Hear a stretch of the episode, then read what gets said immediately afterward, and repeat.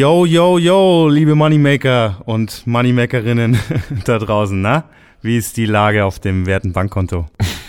Was ist das für ein Intro, KG? Hey, Crow, du bist auch da. Schön, grüß dich. Ja. Yo. Oh. Ja, herzlich willkommen, liebe HörerInnen da draußen. Mein Name ist KG, äh, mit meinem Compadre Crow. Und der Grund, warum ich so weird anfange, ist, dass ich neulich über ein Zitat gestolpert bin, das mir irgendwie nicht aus dem Kopf ging, nämlich Graffiti is a hobby for rich people. Ist da was dran? Boah, muss man mal reich definieren. Reich an Erfahrung oder reich an Kreativität? Nee, es ging schon um, um das Para. Also in dem Kontext, in dem das Zitat gedroppt wurde, war das jedenfalls so gemeint, dass es eigentlich immer mehr zu dem Hobby für reiche Menschen verkommt. Okay. Weil ihr wisst ja da draußen, alles wird immer teurer. Der Liter Diesel, obwohl ich kein Auto habe, habe ich gesehen, über zwei Euro. Ich nehme an, das ist teuer. Montana Blacks über vier Euro. Das ist ein Preisgefalle, mit dem ich mich ein bisschen besser auskenne. Da war ich auch schockiert. Die waren ja lange Zeit noch unter den vier. Naja, sogar die Post hat's Porto erhöht. Harte Zeiten für Writer, Ja, für Autofahrer und für, für Briefmarkensammler wahrscheinlich auch. Auf jeden Fall. Es wird Zeit, sich einzudecken für Mhm. den kommenden Inflationsschub, Mhm. Part 5. Definitiv, der wird wohl kommen. Briefmarken ist übrigens auch so ein ganz gutes Stichwort, was uns gleich äh, in Medias Res mitten rein in die neue Folge bringt. Denn unser Interviewgast hat da auch so ein bisschen was erzählt und deswegen hat mich auch das Thema irgendwie nicht mehr so ganz losgelassen. Ich habe ja, du wirst es nicht wissen, da kannten wir uns noch nicht, so in der zweiten Klasse mich auch mal am Briefmarkensammeln versucht und das dann aber sehr schnell bleiben lassen. Ja, worum geht's da in dem Interview? Wen haben wir da, liebe Freunde? Das ist ganz einfach zu erklären. Und zwar haben wir, auch wenn er jetzt mittlerweile in Hamburg wohnt, die Münchner Oldschool-Writing-Legende Flying Fortress in der Haus.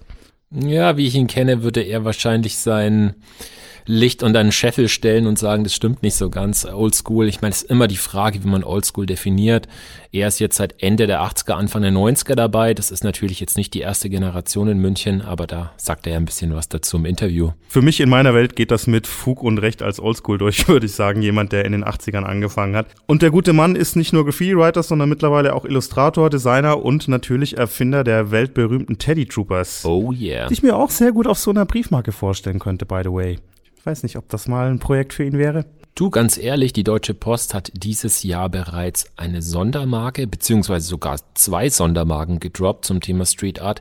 Da war einmal Jeru dabei und einmal ein Street Art Künstler, der 1010 heißt oder 1010, weiß nicht, wie man es ausspricht. Also da sieht man ja, dass der Bedarf auf jeden Fall da ist und ich finde, so ein Teddy Trooper würde sich schon sehr, sehr gut machen auf so einer Marke. Nice. Gibt's diese Marken noch? Kann man die noch bekommen? Ich glaube, man kann sie noch bestellen. Oh. Also ich glaube, da kann man vielleicht noch was schießen. Also ihr habt gehört da draußen, liebe HörerInnen, falls ihr jetzt Bock habt, unter die Stylewriting Philatelisten zu gehen, Power Stylewriting Philatelisten, dann holt euch das Ding. Boah, was für ein Zungenbrecher, Alter. Krass, ne? Komm, meine jahrelange, jahrelanges Rap-Training kommt dadurch, auf jeden Fall. Mhm. So. Aber bevor wir jetzt hier abdriften und der Deutschen Post noch mehr Promo machen, würde ich sagen, äh, wir gehen direkt ins Interview und hören mal, was Flying Fortress alles so zu erzählen hat. Hau mal das Tape rein und mach Play. Wie damals in der Oldschool. Mir gegenüber sitzt Flying Fortress. Seines Zeichens Master of the Puppets. Nee, Master of the Trooper. Supreme Commander. Supreme Commander of the Stormtroopers. Nicht ganz. Ja, Troops. also ich glaube, alle da draußen wissen schon grob, wer Flying Fortress ist. Das, das, setze ich jetzt einfach mal voraus. Für alle dann, die es nicht wissen, macht eure Hausaufgaben, googelt es mal, dann werdet ihr definitiv genug finden. Äh, du bist Graphhead seit den 80ern und äh, in München aufgewachsen und da wäre jetzt natürlich meine allererste Frage, wie war denn das so in den 80ern in München? Ui, die 80er waren es nicht mehr. Ich bin eher, würde sagen, es waren schon die Early 90s. Ich habe zwar 89 äh, mit meinem ersten Schultisch Bankal-Ritzereien angefangen. Ähm, groß ist es, äh, groß ist er aber noch nicht vollbracht gehabt. Erstmal muss ich erstmal vorstellen, ja, ich, hallo, ich bin der Flying Fortress nochmal.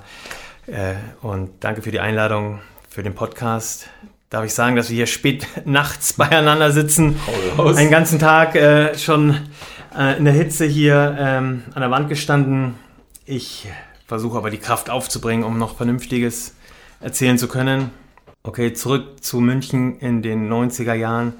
Ja, es war alles äh, natürlich ganz anders, als es heute ist. Es war eine kleine Freimaurerbewegung, alles undercover, besonders in München war da herrschte eine richtig große Paranoia, mhm. was den Austausch äh, zwischen den Writern betrifft und dann für so ähm, Neulinge war es echt schwer, Kontakte zu knüpfen anfänglich. Man musste sich das auch alles äh, selber ausdenken, wie es mhm. äh, funktionieren könnte, das mit dem Graffiti und wie macht man das. Ne? Es gab einfach nicht die Medien, wo alles äh, einem erklärt wird, was es halt auch spannend gemacht hat. War schon ein bisschen so ein Abenteuerspielplatz, könnte ich mir vorstellen. Ja, und es war einfach, äh, jeder musste seinen ersten äh, ja, Trampelpfad in den Wald hineinschlagen, um irgendwo da anzukommen. Jetzt aber mal ganz kurz, weil ich meine, es gab ja noch die Zeit vor Graph, ne? Also ich meine, wenn ich von den 80ern spreche, du bist ja auch aufgewachsen in München und wie war so die, die generell so die Situation? Also gab es da viel Subkultur, gab es da viel Einflüsse für dich oder weißt du, was ich meine? So, also es gab ja bestimmt so eine kleine Vorgeschichte, oder zum Graph? Auf jeden Fall. Also äh, Graffiti ist jetzt nicht äh, die, der erste Berührungspunkt für mich mit äh, Kunst und Jugendkultur, was ja alles dazugehört. Ne? Das ist ja ähm, der prägende Abschnitt im Leben, sondern ähm, äh, visuelle Einflüsse. Ich habe es letztens ähm, auch erst wieder für mich entdeckt, dass mhm. es wichtig war, war zum Beispiel auch mein Briefmarken sammeln. Das mhm. ist ein riesiges ähm, äh, Feld äh, an visuellem Input und Vielfältigkeit, was da so auf den Briefmarken äh, stattfindet. Das habe ich natürlich in viel jüngeren Jahren gemacht, aber letztendlich muss ich gestehen, ist es äh, ein visueller äh, Impact für mich gewesen und ich habe auch in den letzten Jahren tatsächlich auch wieder ähm, diese Ersttagsbriefe bedruckt mit meinen Motiven, um das nochmal zu archivieren. Mhm. Das war dann auch nochmal recht schön, da ähm, diese Reflexion zu haben auf meine Entwicklung und äh, zum Graffiti auch noch dazu ist so die Skateboard, äh, Skateboard-Kultur gewesen. Die Leute, die dort ähm, ja, einen Einfluss hatten. Wir haben gerade ja drüber gesprochen gehabt im privaten Vorgespräch. Ja. Andy Howell oder natürlich Jim äh, Phillips, Santa Cruz, New Deal. Das äh, ist eigentlich äh, auch ein, ein Einfluss gewesen, der vor dem Graffiti kam. Ich meine, das kann man ja fast schon so festhalten, dass, also ist subjektive Meinung jetzt, ne? Vielleicht kannst du es sogar bestätigen, wenn man sich jetzt deine Kunst anschaut, also jetzt aktuell immer noch natürlich, aber auch das, was du jetzt die Jahre über immer gemacht hast, ist wie so ein Schwämmchen, wo du halt so verschiedene verschiedene Inputs wahrscheinlich irgendwie zusammenpackst und dann, und wer es halt weiß, ne, also wer diese Insiders auslesen kann, diese Codes, der, der entdeckt wahrscheinlich ständig irgendwas, oder in deiner Kunst?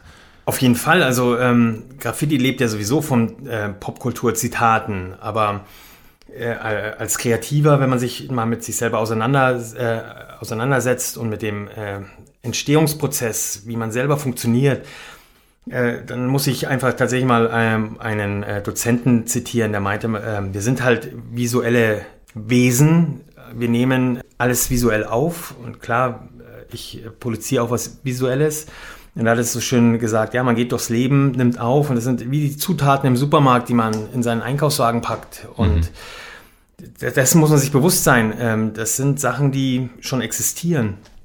Und zu Hause kocht man aber dann sein eigenes Süppchen oder sein eigenes mhm. äh, Gericht nach, mit seinem eigenen Geschmack. Ne? Aber man mhm. kommt nicht drum rum und das muss man ganz bewusst einsetzen. Im Graffiti ist so schnell dieses Biten und mhm. äh, äh, und tracen, also nachzeichnen, ne, ist so schnell als Schimpfwort äh, gebräuchlich, aber wenn man sich mal anguckt, wo Hip-Hop und Graffiti herkommt, ist es einfach eine Suppe aus Zitaten, was als positiv, ne, positiv meine ich das. Ähm, und wenn man sich das selber ähm, auch für seine Arbeit, eigenen Arbeit ähm, als Mantra vorsagt, dann kann man damit auch viel besser leben, dass man ähm, so viele Zitate hat, also dass mhm. man gar nicht drum herumkommt. Ja, ja, klar. Ich meine, jetzt bist du quasi professioneller Zitatsammler in der Beziehung. Wurdest du schon mal mit Kritik da konfrontiert oder kam da schon mal jemand um die Ecke geschüsselt und meinte so, aha, das ist jetzt aber doch ein bisschen nah dran an irgendwas, was es schon mal gab? Ja, auf jeden Fall, also besonders in der Anfangsphase da im Graffiti, ähm, da, da habe ich einfach abgepaust, um mhm. überhaupt in dieses Style-Gefühl, äh, um, um das zu erleben, weil das äh, ganz neu war. Und ähm, ich kann mich gut daran erinnern, dass ich ähm, damals mein erster Kontakt mit dem Graffiti waren gar nicht die Bücher, die man sogar kennt, sondern äh, es war in München diese Flohmarkthallen, die ganz bekannt sind. Und dort natürlich die Leute von Lumit, One, äh, Chemnos, Neon, die großen Produktionen, ich sage mal tatsächlich dieses Wild West Germany. Mhm. Und äh, klar, ich habe das abfotografiert und äh, zu Hause diese Buchstaben nachgezeichnet und neu zusammengesetzt und Äh, mir ist dann tatsächlich passiert, dass ich mit diesen Skizzen dann dort nochmal vor Ort auf dem Lumit getroffen bin und er dann so meinte, ah, findest es gut und äh, äh, machst du auch Graffiti und ich so ganz bescheiden, ja, so ein bisschen. Und dann meinte er so, ja, lass mal sehen, du hast doch da irgendwie eine Kladde dabei mit Skizzen und dann war mir das natürlich mega unangenehm. Dann hat er, standen wir vor diesem Wild West Germany und ich meine Skizzen basierten auf diesem Bild und er hat so links oder rechts geschaut. Aber, und das äh, muss ich ihm echt zugute halten, er hat mich da nicht auflaufen lassen und mich runtergebuttert, sondern hat tatsächlich gesagt, äh, ja, das ist die richtige Vorgehensweise, mal schauen, wie dieses Graffiti so funktioniert, sich da ja. rantasten, einfach mal äh, von anderen äh, ja ein bisschen den Geschmack aufnehmen und dann halt, halt seinen Weg zum eigenen natürlich suchen und finden. Mhm. Und äh, das äh, fand ich sehr cool, dass er ähm, mich da aufgebaut hat und ähm, mich nicht gedisst hat. jetzt war München für alle da draußen, die da jetzt immer noch vielleicht, sagen wir mal, nicht so einen Überblick haben, aber München war generell eine wichtige Graffiti-Stadt in den 80ern. Und was ich auch noch hervorheben würde, ist, dass es nicht nur stylmäßig eine sehr vielfältige Stadt war, auch mit wirklich großen, sage ich mal, großen Namen, Koryphäen, sondern auch im Charakterbereich gab es ja auch wirklich krasse Leute, so gleich von Anfang an gefühlt. Ähm, war da was dabei, was dich halt extrem abgeholt hat, so charaktermäßig? Weil es war ja dann bei dir später ja auch immer im Repertoire mit drin, ne? dass du Charakter auch gemalt hast. Ich war auf jeden Fall so dann in, in meiner ersten Crew und so dann der Charaktermaler. So dieses, bitte pimp mal noch meine Buchstaben mit einem coolen Monster. Background Bitch. Ja, genau. Und den, genau, den Background darfst du auch noch von deinen Dosen wegfüllen. Ähm, ja, natürlich, ähm, wie schon gesagt, die ähm, Münchner Szene hatte mich am meisten beeinflusst. Stärker als dann die Bücher. Mhm. Das war bestimmt äh, der One und der Lumet ähm, und der Marok, den gab es auch noch. Ähm, und ähm, später noch äh, vom Einfluss äh, der Small und der Scout. Das mhm. waren echt große Namen und äh, Leute, die äh, mich beeindruckt haben und ähm, die ich bestimmt irgendwie äh, zitiert habe. Okay. Du hast aber tatsächlich Style gemalt, ne? Am Anfang. Du hast ja, glaube ich, sogar einen Namen gemalt, der jetzt dann später so, sagen wir mal, eine Brücke sogar schlägt zu dem, was du jetzt tust. Genau, ja. Also ich hatte ähm, sowohl das Zwerg ähm, als Namen mhm. für, für die Hall-Geschichten, dann tatsächlich äh, Bär schon als, äh, als Name ähm, für andere Aktivitäten und letztendlich bildet äh, das so einen roten Faden bis mhm. zu meiner Arbeit jetzt, diesem Teddybär und ja.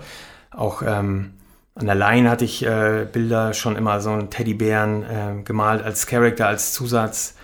Letztendlich, ja, es ist, äh, wenn ich rückblicke, ein roter Faden, der da schon auslag. Ne? Ich habe das bestimmt äh, dann später für meinen Teddy Trooper Bären nicht so als den großen, als die Vorlage gesehen, aber letztendlich so ein roter Faden rückblickend ist es gewesen. Mhm.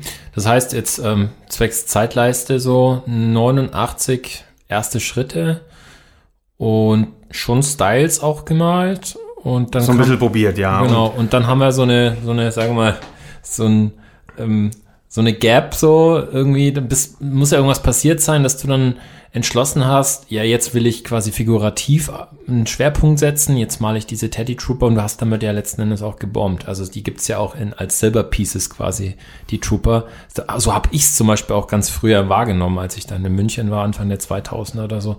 Da war das ja total auffällig. Was ist denn da passiert in der Zwischenzeit, dass es für dich dann klar war, so ich will den Weg einschlagen? Oh ja, es war so ein ganzes Jahrzehnt, ne? also ja.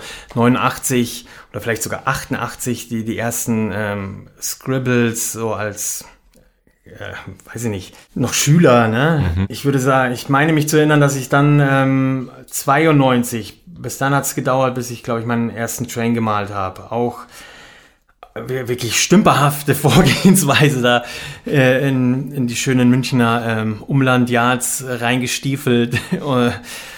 Also dilettantisch, aber äh, geschafft. ähm, bis es dann irgendwie geklappt hat, äh, Kontakte zu finden zu Leuten, die schon ein bisschen weiter waren und mich denen da anzuschließen und so Knowledge mhm. ausgetauscht haben. Und ich hatte dann so meine Hochphase 93 bis äh, 95 gehabt auf ähm, den Münchner Bahnen, sag ich mal, und tatsächlich nur die, die S-Bahn. Mhm. Das war, es ging so gut, dass man, dass ich gar nicht jetzt auf Regio mhm. oder die U-Bahn war eigentlich ich weiß gar nicht warum, es war ja irgendwie möglich, hat man dann mitbekommen, aber es war irgendwie nicht äh, das große Ding, dass mhm. die U-Bahn, es war wahrscheinlich im Nachhinein gesehen auch viel zu geheim, was da stattgefunden hat, da hatte ich keinen Zugang. Es war einfach nur der, der E420, ne, die alte schöne ja. S-Bahn. Damals ja noch orange. Und das Münchner Blau. Blau, Blau ja, das, das war das Münchner ja. Ding, ja.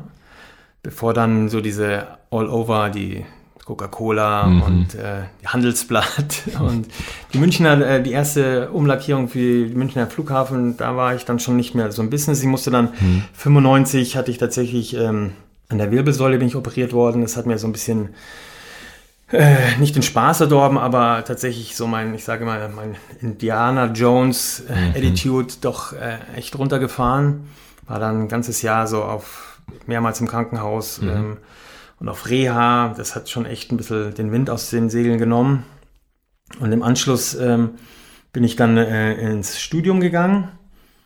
Und in der Zeit habe ich dann äh, ein paar Jahre lang, so zwei, äh, drei, drei, vier Jahre lang, mich nicht mehr so fürs Graffiti begeistern können. Allein schon so, davor hatte ich so vieles schon erreicht und war ein bisschen auf Leerlauf, würde ich mal sagen. Ähm, habe da nicht wirklich so Vision mehr gehabt. Äh, war ja so auf hohem Niveau, sage ich mal, eingeschlafen hm. und fand es dann nicht mehr spannend. Und dann hatte mich das äh, Grafikdesign-Studium ähm, und der Austausch mit den Leuten, die so aus ganz anderen Bereichen kamen, viel mehr fasziniert mhm. und spannender. Habe dann auch nochmal mich geresettet und nicht versucht, das, was ich im Graffiti schon konnte, als einen großen Standard anzusetzen, sondern habe wirklich das abgelegt. Auch so Graffiti-Characters, das musste ich wirklich mir abgewöhnen, dass ich nicht so zeichne im, im Studium. Und letztendlich ist dann ähm, dort also die Option eigentlich in meinem Kopf gewachsen, dass ich mich ähm, befreit habe, um wieder zurückzukommen mit neuen Ideen.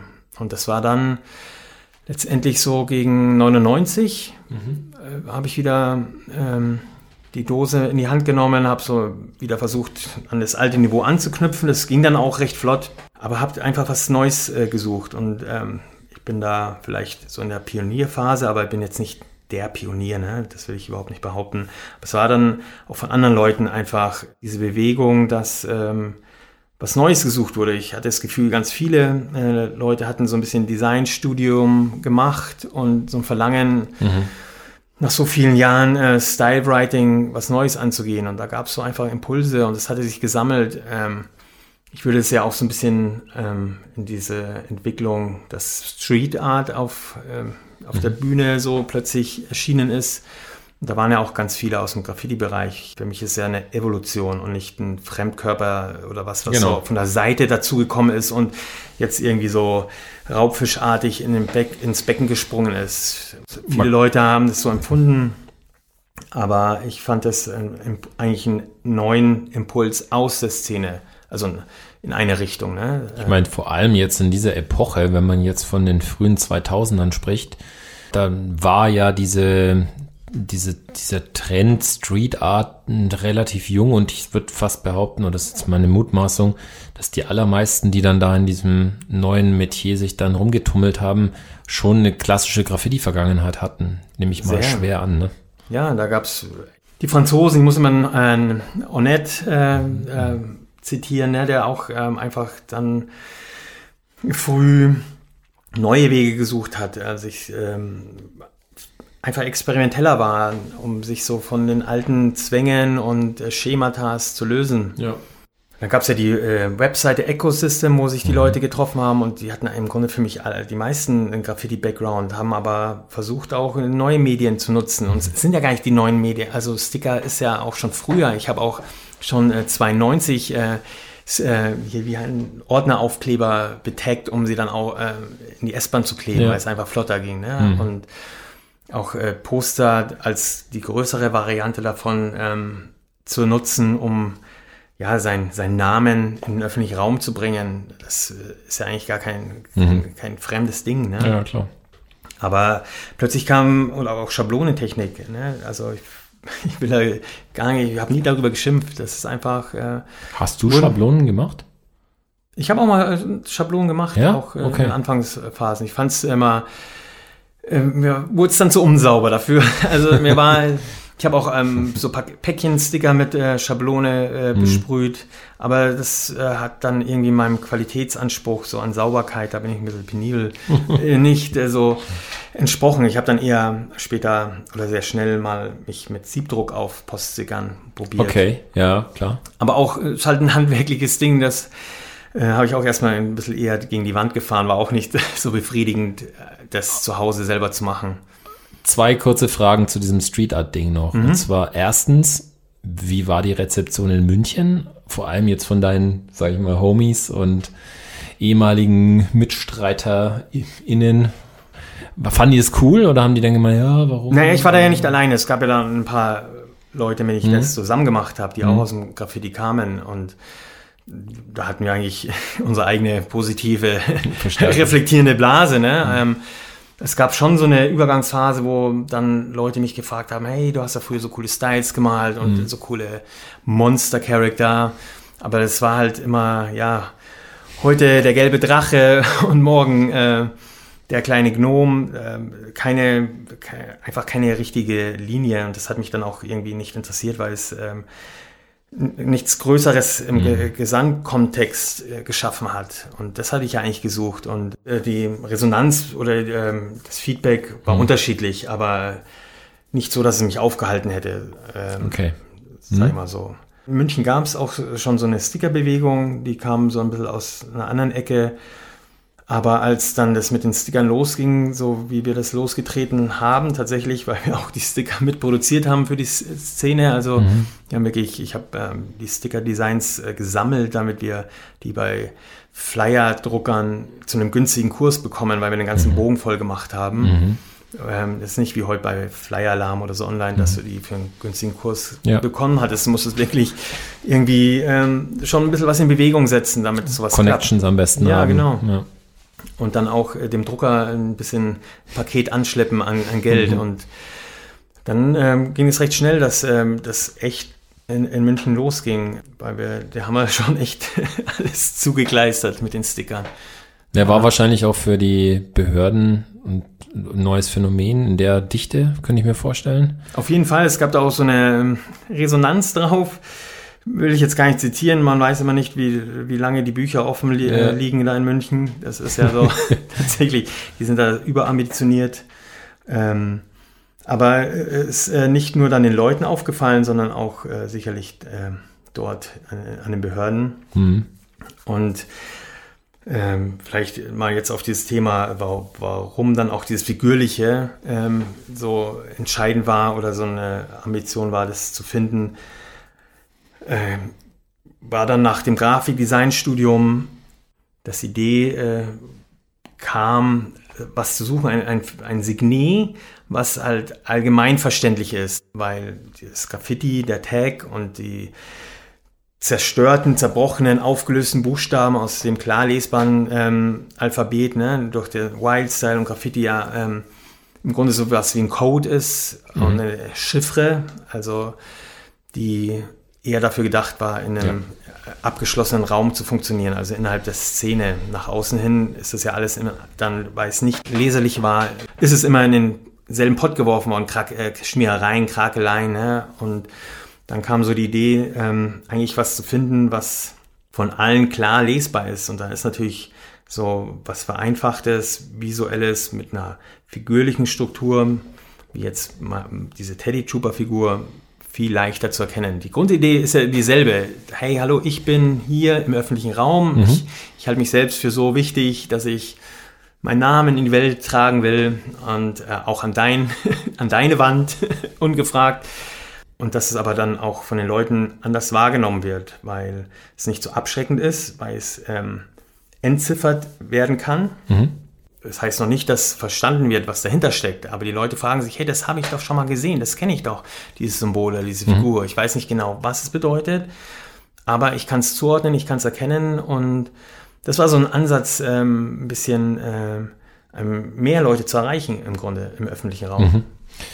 Du hast vor allem in den ersten Jahren der 2000er, so sagen wir mal 2000 bis 2004, ich kann mich da gut dran erinnern, da warst du ja dann sozusagen auch so in diesen Valhalla der, der Akt der europäischen Street Artists, da warst du ja praktisch mit, mit da voll mit dabei, so hast da irgendwie bei Ausstellungen teilgenommen.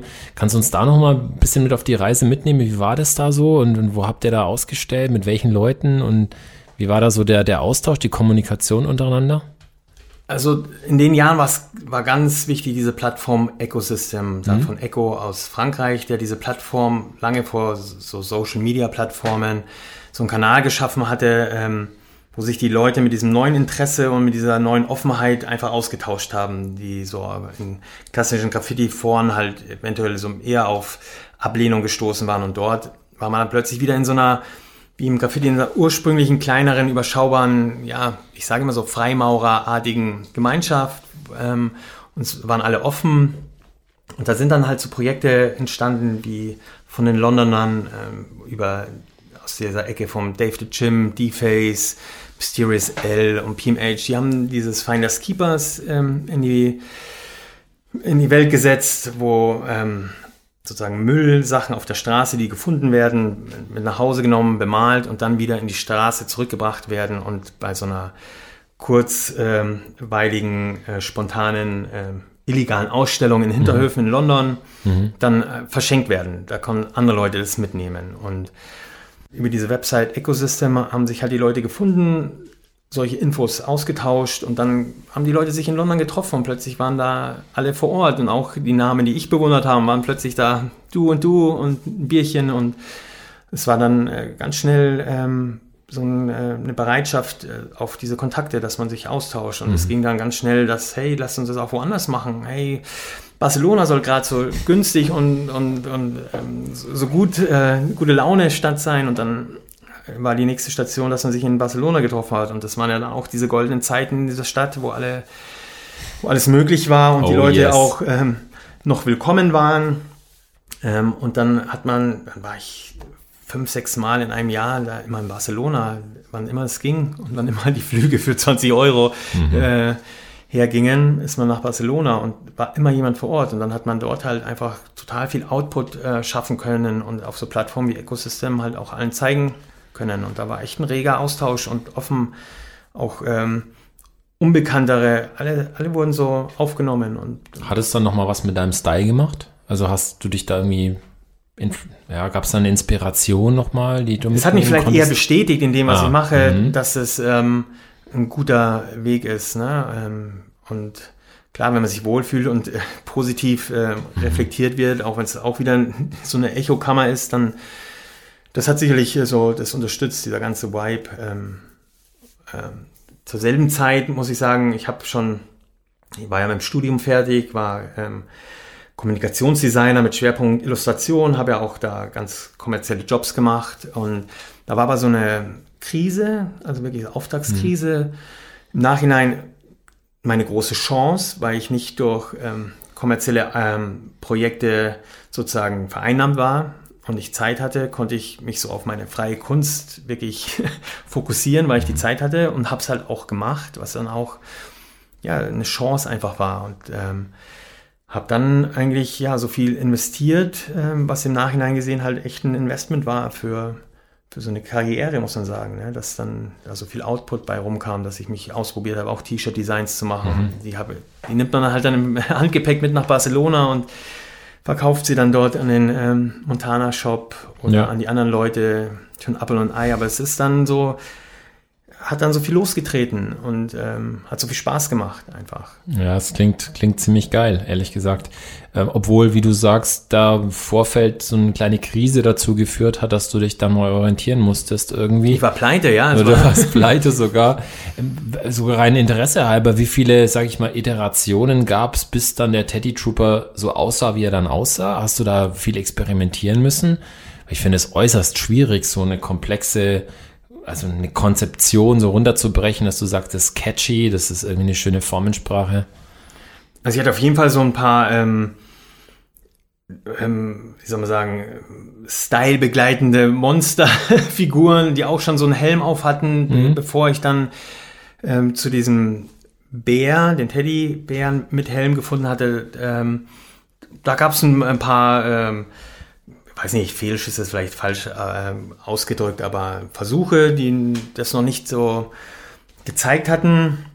Es gab dann eigentlich eher so einen, einen Moment, wo ich dann ähm, in der damaligen Abrissgelände Hall of Fame, da am Münchner Stadtrand in Kirchseon auf diesem Fiat-Gelände, so einen Spot gefunden habe, wo so vier Säulen hintereinander waren, wo ich dann an jeder Säule das identische Bild von so einem Trooper gemacht habe und das als so auf einem Foto war dann so für mich äh, ein Schritt in der Richtung, ein, gefühlt ein großer Schritt, äh, dass ich mich gelöst habe von diesem einen Spot-Style malen, Foto mit auch mal viermal dasselbe malen, so ein bisschen über den eigenen ähm, Komfort, ja. Schatten zu springen und äh, das hat dann so Laune gemacht, dass ich dann äh, ja erstmal ja 400 schon, äh, hm. silberne Trooper malen musste. Es war ja fast schon so ein Manifest, dass du dann letzten Endes festgelegt hast, so ja, die Repetition ist jetzt quasi mein Genau, die ist die Wiederholung, ja, ja. Das ist dann und da macht natürlich so ein, ein Trooper viel Sinn und es war dann ja auch konzeptionell schnell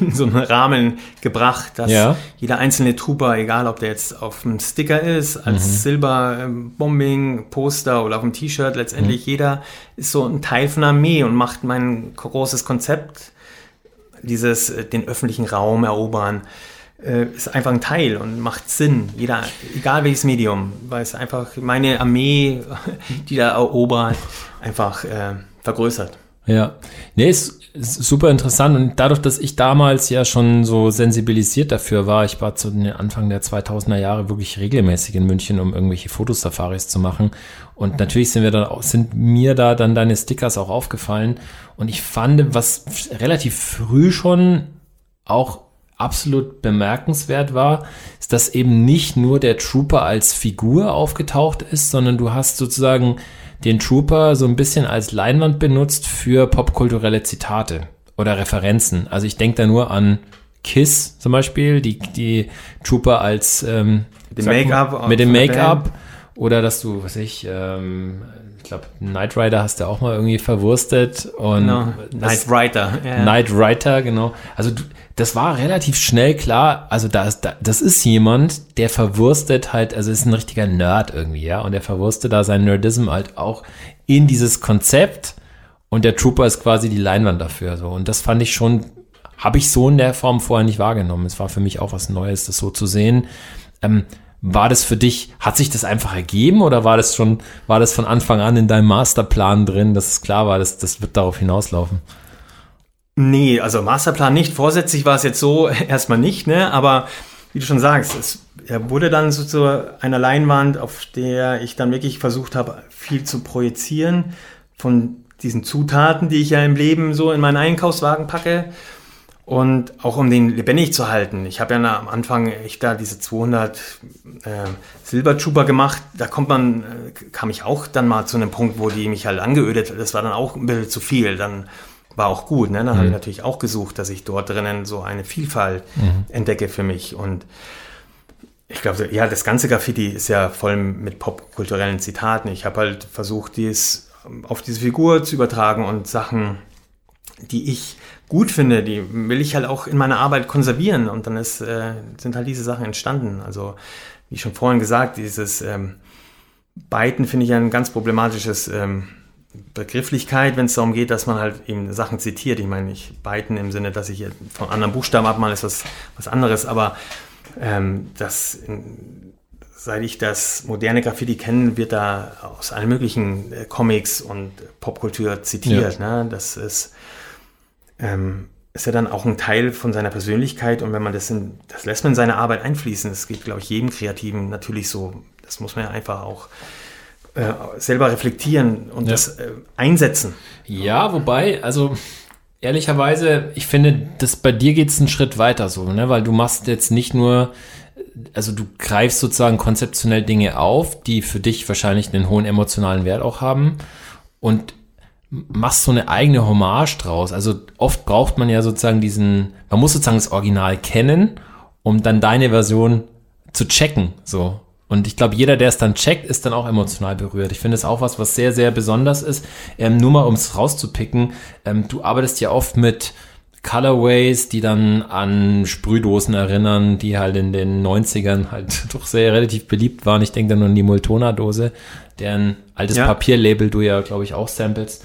Oder du hast auch so, so Oldschool-Sticker, habe ich gesehen, ähm, die es früher ja gab, ja, so, so richtig. Verjagt den, äh, den Unfallteufel. Den Unfallteufel, die du dann, die du dann resamplest und, und, und neu auf, also praktisch neu interpretierst. Da frage ich mich, also weinst du sozusagen den alten Zeiten nach, dass du das so äh, nochmal festhalten möchtest? Gibt es da irgendwie ein, ein unterschwelliges Bedürfnis? Ja, gute Frage. Also ich bin auf jeden Fall so ein kleiner ähm, Emotionsmessi. Also ich habe äh, früher echt Sachen gehortet, weil alles, was ich jemals so besessen habe, irgendwie emotional ähm, aufgeladen war, mhm. so über ein, sag ich mal, normales Maß. Ich konnte mich schwer von Sachen trennen. Mhm. Aber ob das deine Arbeit äh, direkten Einfluss hat, eher nicht. Ich habe eher, ich sag mal, ein, ein, eine große Waffe, die ich habe, ist halt vielleicht mein Humor. Ne? Also würde ich jetzt mal mir selber gerne auf die Flagge schreiben. Und ich versuche, solche Zitate immer humorvoll zu machen. Und wenn ich das so anders sehe und das bei mir einfach so einen Klick macht, dann habe ich einfach Bock daraus ein lustiges T-Shirt zu machen. Also alle meine T-Shirts sind im Grunde so, so humorvoll und mit Zitaten, die ich, wo ich, ja, die ich woanders gefunden habe. Und wo eigentlich dann so eine, ähm, die Grundidee auf so einem Brückenschlag oder so einem Transfer basiert, ne? Mhm. dass ich was Vorhandenes, was ich schon gut finde, eben in meine Arbeit unbedingt einfließen lassen will, weil ich will das, ich habe es in dem Moment schon ich, aufgenommen, ich habe es ja gesehen, ich habe es ist schon ein Teil von, von meiner History, weil ich es mhm. gesehen habe. Und dann will ich es auch ganz bewusst auch ähm, ein, einsetzen für meine mhm. Arbeit, ähm, um, ja, um es zu konservieren fast, ne?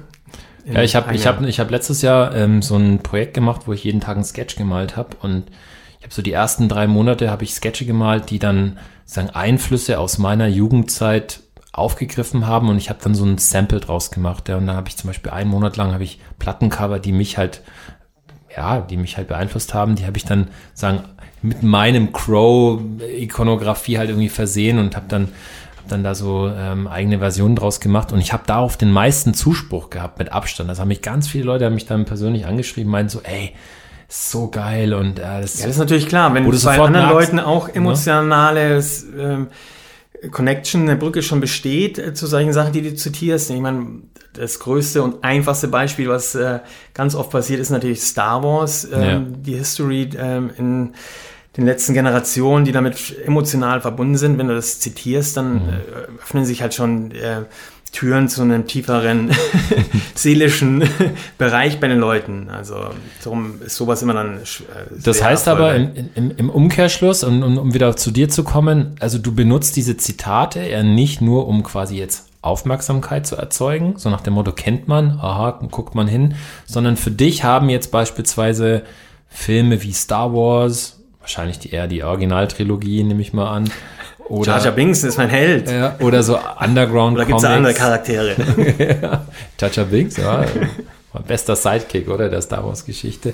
Ja, also ich glaube, das, das checkt man schon, ne, dass das für dich ein, einen extremen Stellenwert hat. Und du sagst ja auch, ich habe es irgendwo nachgelesen, dass jetzt auch der Begriff Flying Fortress ja so ein, also du hast ja deine eigene Erklärung dazu, kannst vielleicht auch nochmal zusammenfassen, aber dass der Millennium Falcon ja so ein Element war, Mhm. Und ich glaube, hast du nicht sogar gesagt, so die, die ähm, Freak Brothers, der genau, Bandbus, dieser Tourbus der, der aus Tourbus, den Comics, ja, ist dass da quasi was zusammenkommt, was so subkulturelle Referenzen sind und natürlich popkulturelle Referenzen sind, die dann da in so einem Begriff auch zusammenfließen. Und das finde ich schon, also hart emotional, ne? muss man ganz klar sagen. Es ist jetzt. Ja, es hat schon äh, sozusagen ähm, eine emotionale Verhaftung ne? in meiner Geschichte und wenn ich mhm. Sachen halt zitiere, und davon ausgehen kann, ja, dass es bei anderen auch ist, ist nicht immer alles vorsätzlich, um damit irgendwie wie Star Wars. Ich versuche eigentlich Star Wars so weit wie möglich zu umschiffen, aber ich komme manchmal auch nicht drum herum, das zu zitieren, weil das äh, ist so ein bisschen der easy way. Aber mhm. ähm, mit diesem Flying Fortress, das kommt auch tatsächlich aus ähm, diesen jugendlichen Jahren oder Kindheitsjahren, wo ich noch Modellflugzeuge gebaut habe, ähm, ganz unbefangen, dass äh, das ja Kriegsmaschinerien sind, aber die Leute spielen heute auch Kriegsspiele auf Computer, ohne dass sie Böseres meinen. Ja, und diese Flying Fortress, diese fliegende Festung ist halt dieser große Bomber mit seinen Kanzeln und, Sei äh, und drehbaren Türmen, die mich so an diesen rasenden Falken an seinen Cockpit und ähm, die Geschütztürme erinnert haben. Da ist so diese Referenz und diese Größe ist irgendwie tatsächlich mit diesen Freak Brothers und ihrem Tourbus die so ein bisschen die Vorstellung gewesen, ich packe alle meine Freunde ein und fahre mit diesem Flugzeug dahin, wo es irgendwie spannend ist. Ja. Und äh, das war äh, sozusagen da aus den Kindheitsjahren über dieses Modellbau basteln äh, schon ein Begriff. Und später kam halt dann ähm, der Gefallen an dem Wort dazu. Dann wollte ich das haben, dieses Paradox, das mhm. da drinnen liegt, das Flying und das Fortress, ne, das Fliegen als so der Menschheitstraum, äh, frei zu sein von diesen Zwängen, die in, die in unserem Körper stecken, dass wir am Boden bleiben müssen, wenn es doch in den Lüften so toll wäre, diese Freiheit. Danke. Und dann aber die Fortress, die Festung, das ist ja nicht nur eine Burg, das ist eine Festung, so aus Fels, Gestein und so richtig verankert. Uneinnehmbares Heim und ganz sicher und safe. Ne? Das ist so dieses Paradoxon in diesem Namen ist halt, ja, fand ich so wahnsinnig spannend. Außerdem waren es so viele Buchstaben, dass es ungewöhnlich lang war für einen Graffiti. Drei bis fünf Buchstaben, uh. ja. Uh. Aber ja gut, ich habe ja etliche Styles von dir dann auch gesehen, wo du nur RES gemalt hast. Ne? R-E-S-S, oder? Oder Third, ich mache dann fast das Third. Okay. Genau, es war aber auch äh, nicht gedacht als Graffiti-Name. Lass uns noch mal kurz über Style sprechen. Also ich meine, jetzt haben wir schon ein bisschen über die Referenzen, über die Zitate, über die Emotionalität gesprochen wenn man sich deine Sachen halt anschaut, deine Werke, ist völlig egal auf welchem Medium, dann was sofort ins Auge sticht, ist, dass die Sauberkeit, die, die Perfektion, die Präzision, auch die Einfachheit der, der Formen, der Formensprachen sticht sofort ins Auge war das schon immer so und, und war dann dementsprechend, oder, oder war das was, was im Grafikdesign-Studium dann kam, wo du wusstest, okay, Vektor, ja, ist klar, dann hast du sowieso schon eine Sauberkeit? Naja, ich, ich war, glaube ich, nie ein richtig guter Style-Writer. Ich habe mich da immer, es war immer wieder wie Fingerbrechen. Ich habe mich da nie so wohl gefühlt, dann tatsächlich schon viel früher mit den Figuren malen. Da habe ich viel besser einen eigenen Stil finden können und ähm, mit den Buchstaben war ich eigentlich nie so richtig hm. glücklich. Und die waren auf jeden Fall eher simpel angelegt. Wir hatten mal, glaube ich, auch in das Buch reingeschaut, so ähm, ein Zitat äh, äh, oder ein, ein, ganz wichtiges, äh, wichtige Vorlage ist sicherlich äh, von Bomb the Bass, das Beatles, das Plattencover und die Art von Graffiti-Lettern, wie sie einfach sind, mit nur so ein paar kleinen äh, Ecken und Kanten. Mhm ich muss auch sagen, ich habe aus dem Video damals diese Charakter, die äh, da gesprüht werden, auf äh, Standbild ge gemacht und äh, abgezeichnet und war, glaube ich, wirklich mit der erste Dose, was ich was angemalt habe, war so ein Charakter aus dem, aus dem Video. Ähm, ja, mit dem Einfachen ist sicherlich, äh, ich weiß nicht, ob es aus dem Studium kommt. Ne? Ich habe auch davor die Characters schon simpler gehalten und ähm, ja, das kann ich gar nicht so, so richtig äh, zitieren. Warum ist das? Ich bin auf jeden Fall ähm, sehr plakativ mhm. und, und flächig. Meine Figuren auch, eher mit der starken Outline. Es gibt bestimmt einen Haufen ähm, Einflüsse, die ich nennen könnte, aber ich krieg's jetzt gar nicht so richtig zusammen. naja, ich, ja, kann jetzt auch nur so ein bisschen aus dem, aus dem Bauchgefühl vielleicht zusammenfassen. Also mich erinnert das natürlich schon stark an so so frühe Werbefiguren aus den, ja, aus meiner Kindheit irgendwie. Da gab es schon immer wieder mal so Sachen, die aufgetaucht sind, wo du, wo du Figuren hattest, die sehr einfach waren, mit so einer Monoline, weißt du, also so, mhm. oder vielleicht so Pink Panther oder sowas, weißt du, wo so sehr einfach aufgebaut waren und sehr klar von der Farbstruktur. Am ehesten würde es mich jetzt an sowas erinnern, aber es ist schon sehr eigen. Ne? Ich müsste direkt mal ein bisschen überlegen. Ich meine, ich bin natürlich auch beeinflusst durch Tim und Struppi und mhm. äh, Asterix und Obelix. Wir hatten drüber geredet, die U-Comics und Heavy Metal, wo so amerikanische Comics und viel französische ähm, mhm. auch bei uns ähm, erreichbar waren. Aber die, die Einfachheit, also ein großer ein Einfluss war aus dem Skateboard-Bereich sicherlich Jim Phillips und der Andy Howell von ja. New Deal und mhm.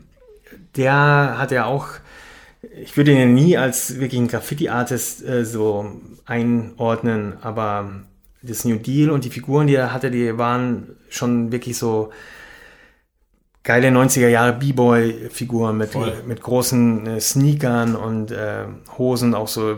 Das, das war sicherlich äh, doch ne, ein großer Einfluss, obwohl er nie so flächig unbedingt gemalt hat. Nee, aber das waren ja. Skateboard-Graphics mit einem Siebdruck mhm. landet letztendlich ne, auf eher flächigen einfachen Sachen. Stimmt auch wieder nicht, ne? Jim Phillips mit seinem Gepunkte und äh, schon, schon, auch viel. aufwendig, ja. War schon das Gegenteil von. Ja, aber gut, die, die äh, Technik der, der, des Screenprintings hat natürlich erfordert, dass man das in Farbflächen runterbricht und sehr sauber, sehr ne, crisp, so die, die Outline-Strukturen. Ja. Stimmt, ich habe im, im, Studium haben wir mal so Siebdruck noch äh, aus Folie geschnitten, mhm. dann klar kommen da dicke, dicke Outlines äh, besser zur Geltung und sind einfacher mhm. zu handhaben, als wenn du also wirklich ähm, zum Belichten die, die Filme äh, aus dieser roten Folie ausschneidest. Das war ja wirklich äh, krass, ja. ja.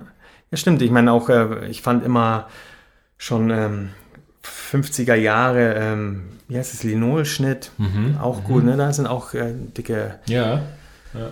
Solche Sachen tauchen auch viel auf Briefmarken auf, ne? Ist ja auch viel Grafik, Design, ja.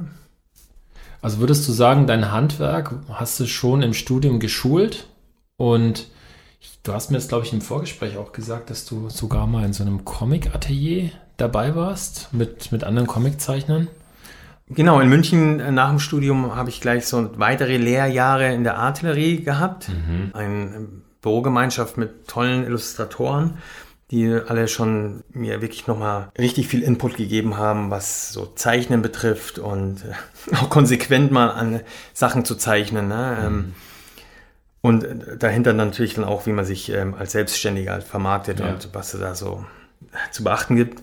Aber auch sich mit einer Sache länger auseinanderzusetzen. Das ist vielleicht auch das, was dir mit dem Teddy Troop ähm, mhm. versucht wurde, was ich vorhin schon gesagt habe, heute mal der gelbe Drache und dann wieder das. Und ich sehe oftmals auch ähm, äh, Skizzenbücher von talentierten Leuten, aber da ist so alles so angefangene Skizzen und immer wieder so ein anderes Konzept und da so ein Fragment und da ein Fragment, aber ähm, tatsächlich ähm, ist dieser Teddy Trooper auch so eine Auseinandersetzung mit mir selber, also echt auch mal in sauren Apfel beißen und auf dem Zahnfleisch gehen, wenn es halt keinen Spaß mehr macht, äh, mhm. den jetzt, jetzt wieder am Wochenende, wenn man dann losgeht zu malen, auch wieder nur die Nummer äh, zu machen. Das ist schon auch äh, das Konzept und habe da auch oftmals die Lust verloren, aber Gott sei Dank den ja auch immer wieder weiterentwickelt in der Form. Also die ersten äh, Teddy Tubes sehen ganz anders aus, als was jetzt der ja. große Icon geworden ist.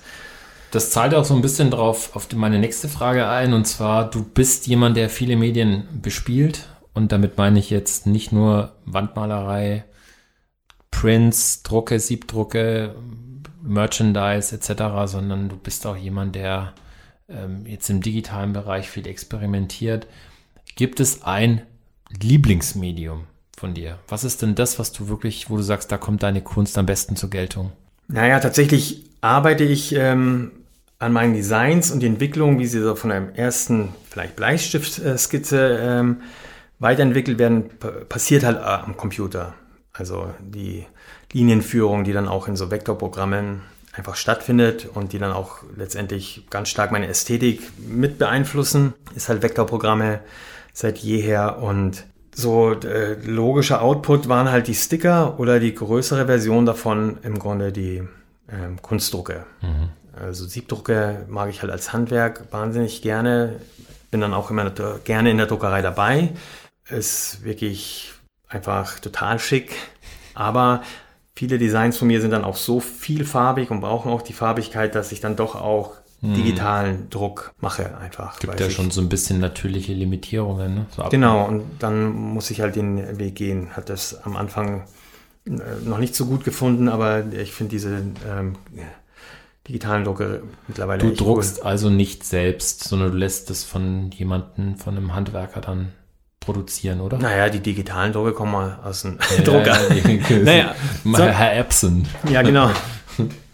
Nee, ähm, also ich habe, äh, ich bin in der Werkstatt bei den letzten ganzen Ja. Siebdrucken auch als ähm, hatte ich in Hamburg eine tolle äh, Siebdruck-Werkstatt. Leider gibt sie jetzt gerade in der äh, Option nicht mehr. Da war ich immer mit dabei. Ich bin zwar nicht der, der rakelt, aber der dann die Nackenschmerzen bekommt vom Papierlegen und äh, wegnehmen. Ne? Okay. Weil man muss ja dann beim Siebdruck auch ähm, Farben mitmischen, muss man schon vor Ort sein. Okay. Ja, das passiert. Also den Prozess begleitest du schon. ja, doch. Okay. Ich habe es früher auch zu Hause probiert. äh, Es war, glaube ich, ganz ungünstig, mal an einem, einer wirklich schwülen Sommernacht. Ähm, da hat das Papier so krass gearbeitet und die Farbe, es wollte einfach gar nicht klappen. Es war halt so frustrierend, dass ich erst viel später wieder dann mit Hilfe. Ich finde, Siebdruck äh, habe ich auch Respekt, ist einfach handwerklich. Ja. Das muss man auch machen und auch das Equipment ist natürlich äh, umfangreich und äh, bin dann froh, wenn ich das stationär bei jemand anders machen kann, aber ich helfe dann schon mit, weil muss man Farben und Einrichtungen. Da kann man schon noch vor Ort dann in den Entstehungsprozess mit eingreifen und finale ja. Entscheidungen treffen. Was wir natürlich nicht unterschlagen dürfen, sind deine Vinylfiguren, also deine Designer-Toys, die du schon eben seit Ewigkeiten jetzt released und wo ich, ja, ich will mich da jetzt nicht aus dem Fenster lehnen, weil so gut kenne ich mich jetzt auch nicht aus, aber du gehörst wahrscheinlich schon zu so einer Pioniergeneration, zumindestens in, in Deutschland. Vielleicht kannst du da noch ein paar Sachen dazu sagen und zwar zum einen, wie kam das, dass du dann da eben deinen Teddy Trooper auch als Figur dann äh, produzieren lassen konntest? Und die zweite Frage wäre, ist es für dich etwas, was so ein Komplementärkunstwerk ist oder ist es etwas, wo du sagst, das ist, ähm, steht auf demselben Stellenwert oder auf derselben Ebene wie ein gemalte Wand oder wie ein, wie ein Sticker oder so, ne? Also damals, ich glaube, die ersten Toys, Vinyl Toys von meinen Teddy Troops haben wir 2003 gemacht. Und da hatte ich Glück, ich habe selber immer gesammelt. Ich komme natürlich äh, Star Wars von den äh, Kennerfiguren aus den äh, Kenner Hasbro aus den äh, 80er Jahren. Und ähm, dann diese erste Generation an Designer-Toys waren dann James Jarvis und Pete Fowler. Die habe ich selber auch gesammelt. Da gab es äh, schon einen Laden in London. Das habe ich dann entdeckt bei meinen Besuchen dort. Und ähm, tatsächlich hatte ich dann einfach das Glück über diese, auch im Grunde diese ersten Social-Media-Plattformen wie Ecosystem, die Leute, die man da erreicht hat, bin ich angesprochen worden von Ed Funcher, von dem Eddie, ob ich nicht für ihn seine ähm, erste Figur, die er produziert hat, das war damals so ein Affe, ob ich den nicht irgendwie so customize, also bemal für so eine Gruppenausstellung, habe ich dann auch gerne gemacht. Fand das schon spannend genug und letztendlich hat es nicht lange gedauert, bis er mich gefragt hat, ob ich nicht auch Lust hätte, da so meine, mein Street-Icon in eine Figur umzuwandeln. Das, zu dem Zeitpunkt hatte der noch gar, hatte mein Teddy Tube gar keine Füße. Das war immer so ein, so, wie sagt man, hier, ähm, pendelmäßig äh, unten Ja. aufgesetzt, ohne Hände und ohne Beine. Und dann musste ich den auch erstmal entwickeln. Und das hat aber wahnsinnig Spaß gemacht, weil ich ja auch einfach Figuren sammle und ich finde mal, das gehört dazu, wenn man einfach eine Leidenschaft hat für ein Medium, wenn man dann selber da Ja. Aktiv was kreieren darf, ist natürlich super. Ne? Und ich bin immer schon bei verschiedenen Medien interessiert gewesen. Und ähm, ja, dann hatte, haben wir halt das Glück, dass ich da wirklich ähm, in dieser Erstphase so dann mitmachen konnte und meine Teddy Troops rauskamen. Aber es war auch äh, wirklich Pionierzeit. Ähm, ich habe dann für Deutschland den Vertrieb selber so versucht anzukurbeln und äh, es gab einfach keinen Markt und auch keinen im Grunde Läden, die wie jetzt die Londoner oder in Paris äh, Shops schon darauf spezialisiert waren. Da war bin ich dann in die Graffiti-Stores gegangen und habe gesagt, hey, ich habe hier so Graffiti-based äh, Figuren, habt ihr da Interesse, die mal auf Kommission zu vertreiben? Und da war auch erstmal so ein bisschen Unverständnis. Ähm, und eigentlich nur, weil ich die lokalen Läden kannte, haben die das halt äh, übernommen auf Kommission. Aber es Ja. war ja so, wer soll das denn kaufen? Die Kids wollen alle für Euros entweder Dosen oder halt eine, eine Fubu-Jacke. Das war damals doch der, irgendwie so eine Brand.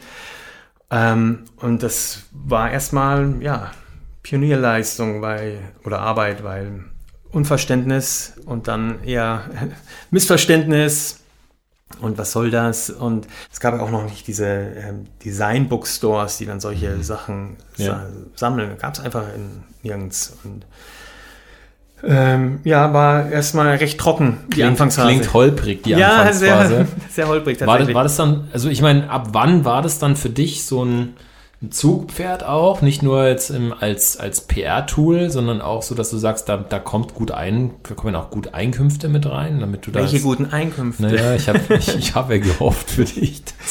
Nein, es ist tatsächlich eher, und es ist auch heute noch so, es ist eher ein, ähm, ein Zugpferd im Sinne von Pub- Publicity. Ja.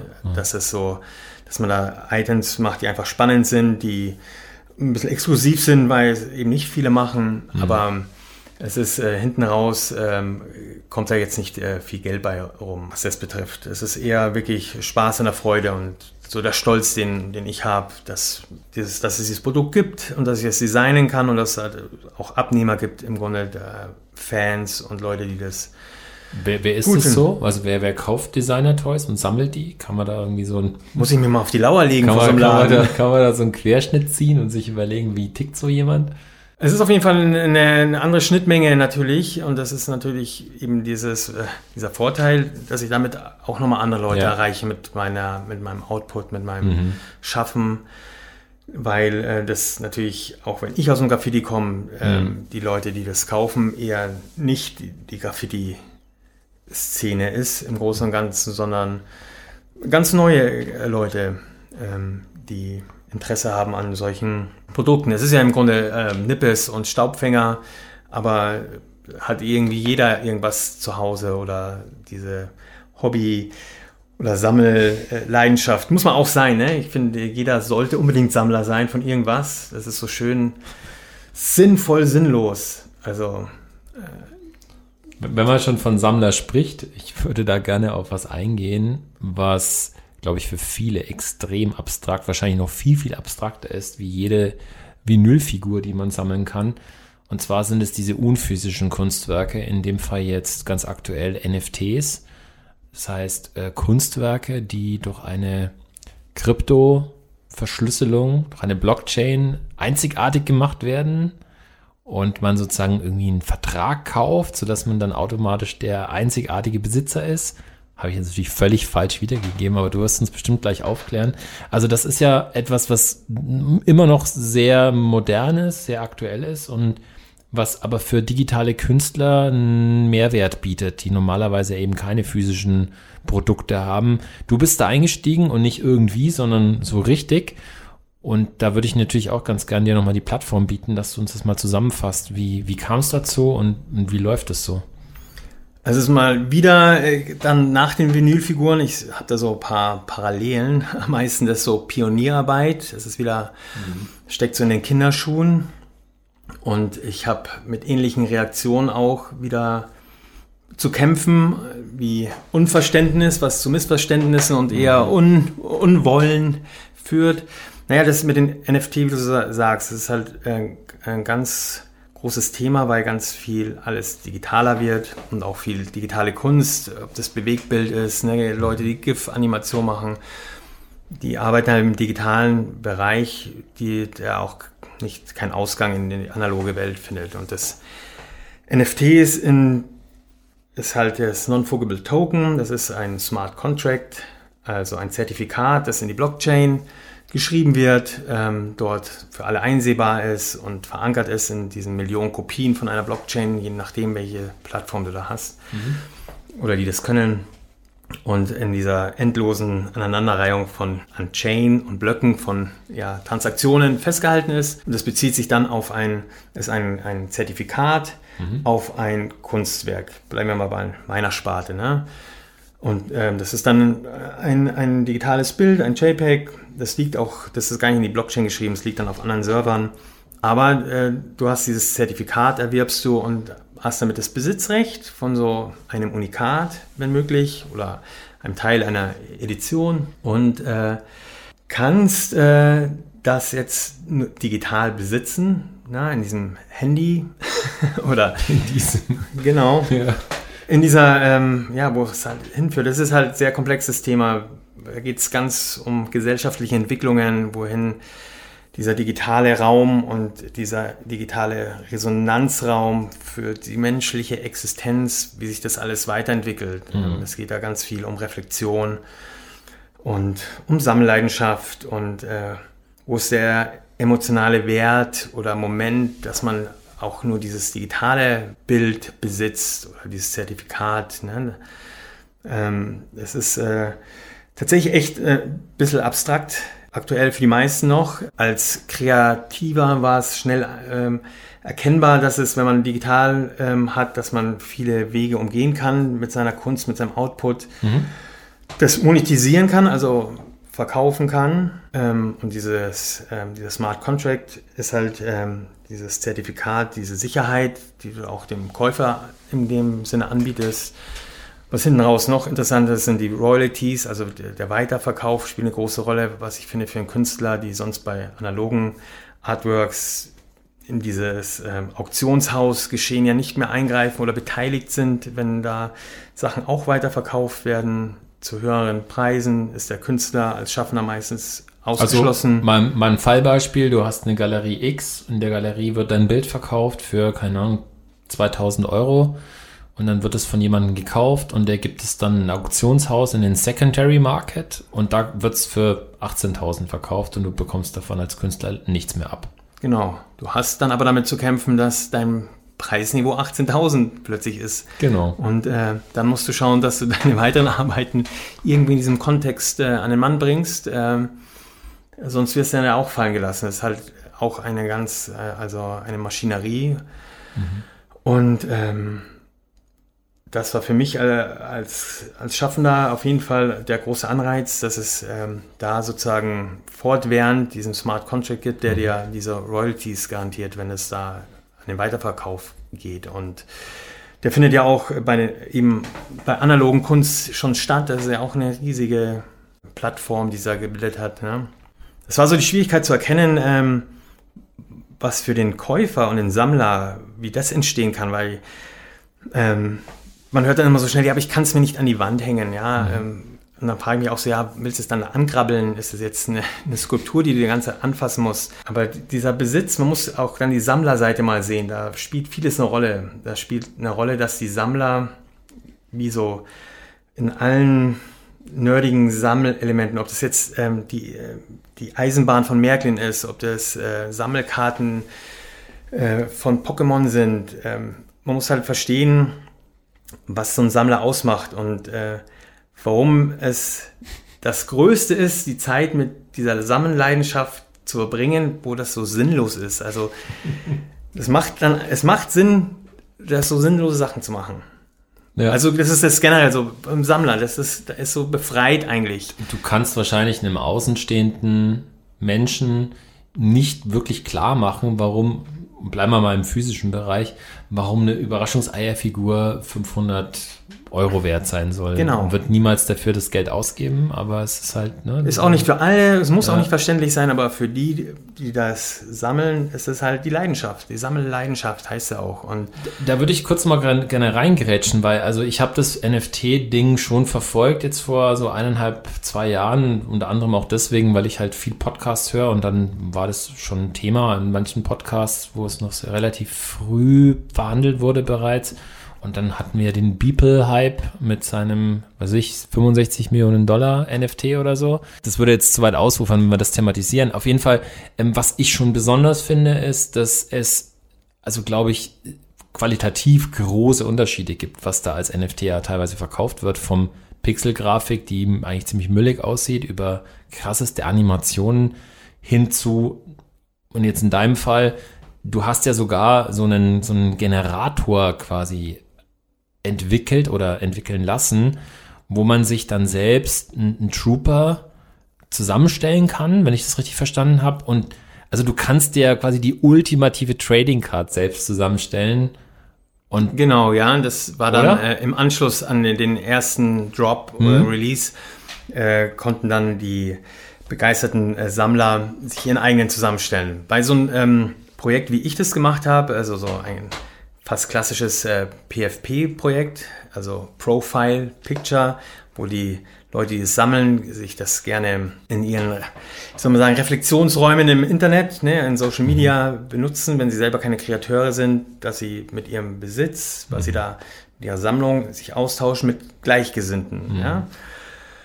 Ähm, da hat mein Teddy Trooper tatsächlich irgendwie so seinen Platz gefunden, weil mir hat es wahnsinnig Spaß gemacht, den wirklich so nochmal in die Breite zu äh, auszurollen, wie so ein Pizzateig. Ne? Da konnte ich wirklich so viele Ideen, die ich davor nie so umsetzen konnte, weil sie zum Beispiel auf Vinylfiguren nicht gehen, weil das äh, drumherum printen auf einer 3D-Figur nicht funktioniert.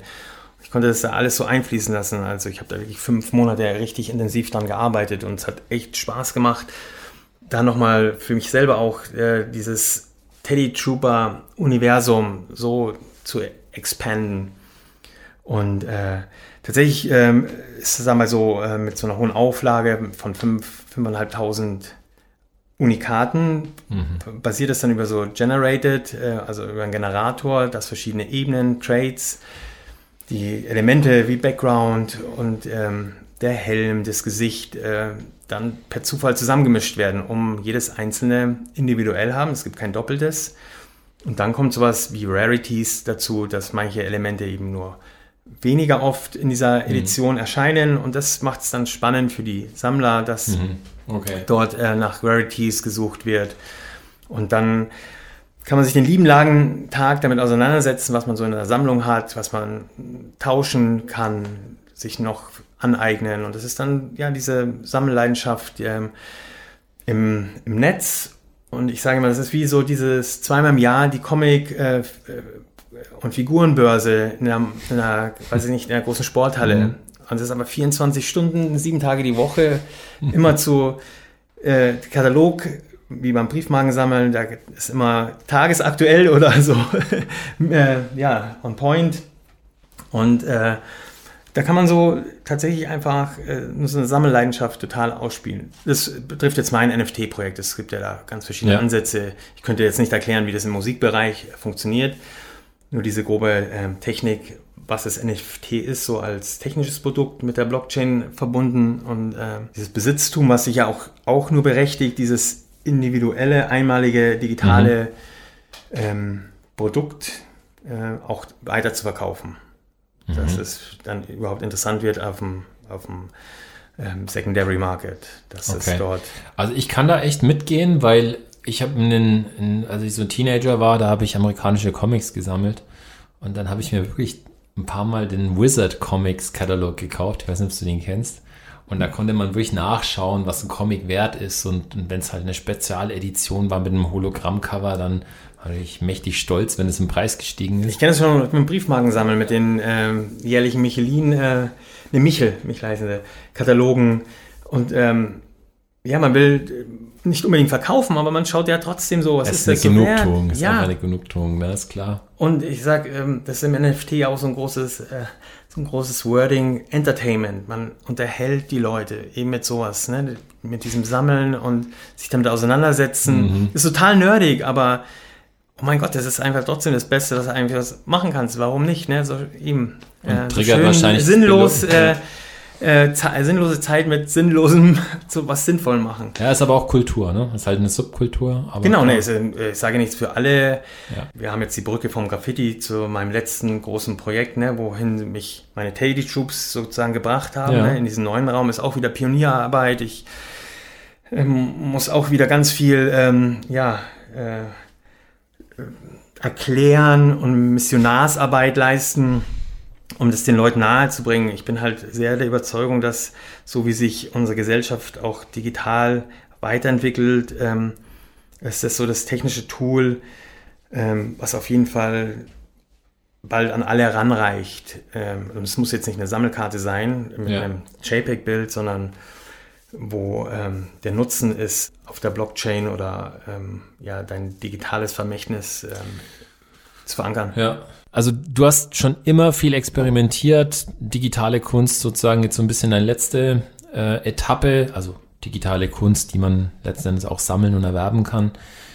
Wo siehst du dich in fünf Jahren, gibt es da irgendwas am Horizont, wo du sagst, das würde dich auch noch reizen?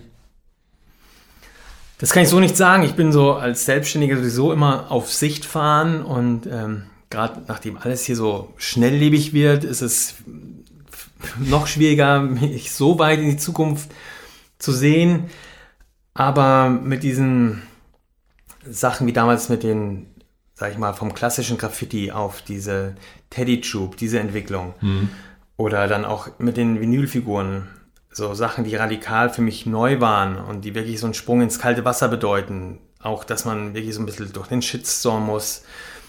Ich hoffe, dass ich noch in den nächsten Jahren in der Lage bin, solche Momente für mich zu erkennen und mhm. zu nutzen, weil im Nachhinein muss ich sagen, das ist eigentlich, weiß nicht, Qualität, wenn ich das von mir selber sage, das hört sich so, ja, blöd reflektiert an, aber ich hoffe, dass ich tatsächlich in der Lage sein werde, so neue Strömungen auch äh, rechtzeitig zu erkennen. Ich möchte einfach äh, für mich äh, immer in der Lage sein, ähm, noch frische Sachen äh, dann zu erkennen, wenn sie frisch sind und mich zu trauen, dann nochmal auch wirklich ins kalte Wasser zu springen und Neues auszuprobieren, dass ich nicht irgendwie hängen bleibe im Grunde.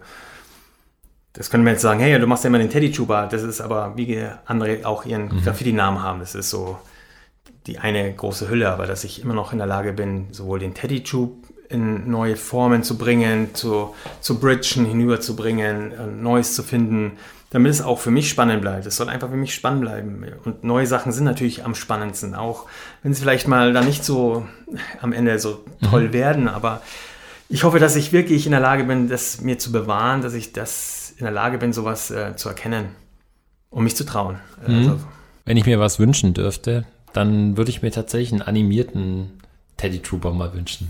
Also so einen kleinen, was weiß ich, eine kleine Storyline. Oder das würde erlebt. ich auch gerne. Ich weiß nur, dass ich, da müsste ich jetzt auch ähm, vielleicht ja ein neues Tool mal lernen, um das selber machen zu können, weil ich auch ungern viele Sachen also außer Hand geben wollen mhm. würde. Mhm. Aber ähm, vielleicht ist das ähm, so ein, im Gedankengang für auch die digitale Kunst äh, schwebt mir auch mhm. sowas schon vor. Ne? Cool. Das könnte ich mir äh, gut vorstellen. Auch früher schon. Warum nicht den auch mal in, als Charakter in einem Videospiel oder so? Einfach mhm. den in, in, so einer anderen Ebene nochmal ähm, zum Leben zu erwecken, ja. Cool. Vielen Dank. Ja, gern geschehen. Wir hatten ja hier schon ein intensives Projekt bei dir. Dafür auch nochmal danke. Und heute ein langer Tag, aber es hat jetzt auch Spaß gemacht ein bisschen hier zu, zu quatschen. Ist gut. So, Mr. Flying Fortress, auch für dich haben wir natürlich eine hübsche Palette an One-Liner-Fragen vorbereitet, die wir jetzt direkt abfeuern. Und ich würde sagen, heute fangen wir mal mit unserer Klassiker-Restaurant-Frage an. Wenn Graffiti ein Gericht wäre, was wäre das dann auf der Karte? Spaghetti Carbonara. Okay, und wir bleiben noch kurz im Restaurant. Was wäre dann Street Art auf der Menükarte? Una Coca-Cola. Okay. So, jetzt kommen ein paar schnelle. Chewbacca oder C3PO? Chewbacca. Kleine Skateboard-Frage. Santa Cruz oder New Deal? Andy Howell, New Deal. Jetzt gehen wir mal in Richtung Comics. Spirou oder Tim und Struppi? Tim und Struppi. Und Mucke darf natürlich auch nicht fehlen. Das beste Italo-Disco-Lied aller Zeiten ist... Uh, Tarzan Boy. Sogar nicht Italo-Disco in dem Sinne, es ist so das das in dem Radio gelaufen ist. Aber ist gut, ist super. Baltimora. Ich war mir jetzt unsicher. Baltimora, Boy. Okay. Ich bin mal gespannt, ob dich das auch in der Playlist findet, die du uns extra kuratiert hast. Dann nochmal zurück zum Graffiti. 3D-Blöcke oder Schatten? Drop Shadow. Anti-Style ist in meinen Augen. Ja, das sage ich jetzt. Die Frage hat Konfliktpotenzial. Alles klar. So, dann jetzt nochmal kurz ernst. Stell dir vor, du hättest eine Zeitmaschine und könntest zu einem Punkt in deiner Vergangenheit zurückreisen. Was wäre das? Dann würde ich gerne meine Kinder meinen Großeltern vorstellen. Nice.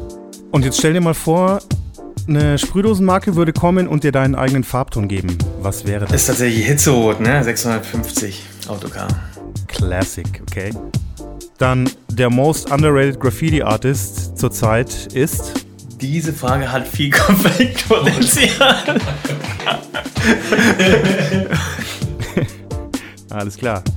Und eine allerletzte Frage, dann bist du auch erlöst. Wie immer würde uns brennend interessieren, welchen Tipp würdest du deinem 16-jährigen Ich mit auf den Weg geben? Don't do skateboarding. It gonna ruin you. Yo, KG, na, wie schaut's aus? Legst du dir jetzt eine Briefmarkensammlung zu oder wird's vielleicht doch eher eine NFT-Sammlung? Ja, also ich muss sagen, eher die Briefmarken als die NFTs. Da können wir ja vielleicht gleich noch ein bisschen drauf zu sprechen kommen. Aber lass mal am Anfang des Interviews starten. Wie bei ihm auch, nämlich bei der Münchner Oldschool. Auch wenn du schon sagst, er würde sich da vielleicht gar nicht so zuordnen. Mir ging auf jeden Fall das Herz auf, als ich so diese ganzen Oldschool-Stories gehört habe. Die Flohmarkthallen in München, Mann, die kannte ich auch noch so als kleine, kleines Touristenkind. Mhm. Ich habe es nicht miterlebt. Ich habe es nicht mehr miterlebt. Also wirklich miterlebt auch nicht, aber ich kann mich erinnern, dass mein Dad mich da mal mit hingenommen hat, als ich ganz klein war. Das war schon ein Flash, auf jeden Fall, auch wenn ich da vielleicht noch nicht so Graffiti drin war, aber ja. Später dann Heimeranplatz mhm. und hier Potschi-Straße. Ich meine, da waren in den 90ern ja auch noch legendärste Produktionen da. Also das war schon echt eine Epoche. Auf jeden Fall. Und die 90er waren ja auch so seine Hochphase, hat er gesagt, zumindest was die S-Bahn-Picks anging mit seinem Panel Bear Style. Auch geil, dass er einfach Bear gemalt hat als Name. Ich feiere das so sehr, das wusste ich nicht. Das ist ja einfach nur die Fortführung, seine Teddy Troopers zu diesem alten Namen, den er da gemalt hat. Wie hat, was hat er gesagt mit seiner Indiana Jones Attitude? Ist er dann da immer ins Yard gesteppt? In sein S-Bahn Layup Yard oder was auch immer, Home Yard. Geil, Mann. Aber krass, wie unterschiedlich der Style damals noch mhm. war, oder? Voll. Du hattest ja, da wir ja ein bisschen Verspätung hatten aufgrund von äh, der bösen C-Seuche, schon mal so ein kleines Sneak Preview gepostet bei Insta, habe ich gesehen. Haben sich da eigentlich Leute mhm. drauf gemeldet? Hat jemand erraten? Es haben, was das es war? haben sich tatsächlich, es haben sich Leute gemeldet und es hat eine erraten. Das fand ich schon ziemlich bemerkenswert. Oh, krass. Tatsächlich muss man so ein bisschen dazu sagen, er hat mir dann auch in dem in einer kleinen Konversation gestanden, dass er ihn kennt persönlich. Okay. Äh, vielleicht hat das ein bisschen geholfen, aber ich fand es schon sehr weit Voll. Weg. Also wenn man es jetzt nicht weiß, dann. Also hätte ich es nicht gewusst, hätte ich das eher so im Ruhrpott verortet. Mhm. Dick blockig. Ja. Voll erkennbar. Es hatte schon so ein bisschen diesen diesen Ruhrpott-Charme, fand ich. Genau. Ja, auf jeden Fall geil, wie deep er so die Bedeutung von seinem Namen weitergeführt hat. Vom Bear Styles zu den Teddy Troopers. Flying Fortress mit Ö, by the way, liebe HörerInnen da draußen, falls ihr es nicht auf dem Schirm hattet. Äh, auch ein sehr geiler Name, wie ich finde. Ich bin ja sowieso ein großer Fan von so Alliterationen in Namen und Burgen finde ich auch immer gut. Schlösser, Burgen, Festungen. Mhm. Gucke ich mir in meiner Freizeit auch gerne an. Ist vielleicht jetzt nicht der einfachste Name, um ihn abzustylen. Aber gut, er arbeitet ja da oft mit Abkürzungen, mhm. beziehungsweise, ja, er ist ja dann doch eher im Figurativen unterwegs und es hat so einen hohen Wiedererkennungswert, dass er da jetzt streng genommen eigentlich seinen Namen gar nicht mehr dazu schreiben müsste. Ich denke auch, das ist ja mittlerweile ein richtiger Stempel. Kam vielleicht auch ein bisschen durch sein Studium, sein Designstudium. Mhm. Einfach spannender mhm. Werdegang. Das fand ich auch so einen ganz krassen Moment, wie er dann erzählt hat, dass er erstmal so seine bis dahin ja schon beachtliche Graffiti-Karriere erstmal so komplett auf Null zurückgesetzt hat und sich auch abgewöhnen musste, so diese Carries zu malen, um da mal aus diesem Duktus auszubrechen, das stelle ich mir gar nicht so einfach vor. Ja, voll.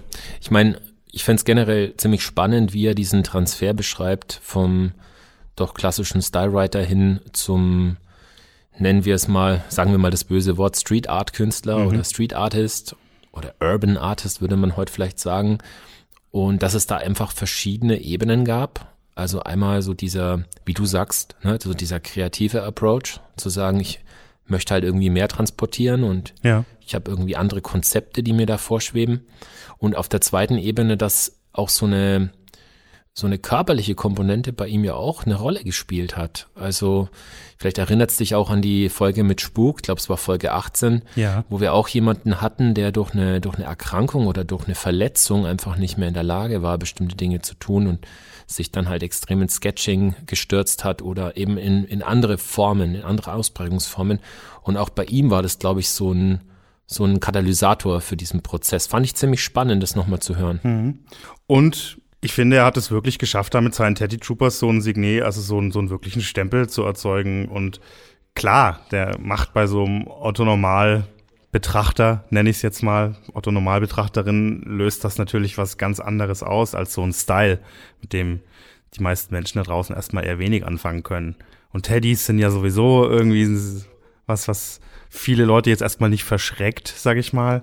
Mhm. Ich glaube, da kann er schon auch einen Zugang schaffen zu Menschen, die eher nicht so viel am Hut haben mit so Street Art oder dann letztendlich, wenn sie sich tiefer damit beschäftigen, auch mit Graffiti und Writing. Du, ich glaube, für uns als, sag ich mal, Artists mit einer langen Erfahrung und mit, mit so einer Vorprägung und letzten Endes auch mit, sag ich mal, einem visuellen Vokabular, was wir jederzeit auslesen können. Für uns ist es ja, glaube ich, ein ganz anderer mhm. Zugang. Mhm.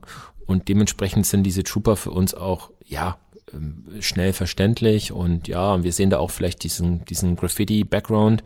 Ich glaube, für Außenstehende ist das nicht so einfach zu sehen. Und ich glaube schon, dass es teilweise auch verstörend wirkt, so die Figuren. Also von dem her ähm, würde ich sagen, es ist jetzt nicht so hart angepasst, weißt du, es sind jetzt keine, wie sagt man, äh, Gummi, es ist keine Gummibärenbande, ja. die er da malt, sondern die sind ja teilweise wirklich ganz schön krass. Gummibären. Die waren aber auch, habe ich auch ja.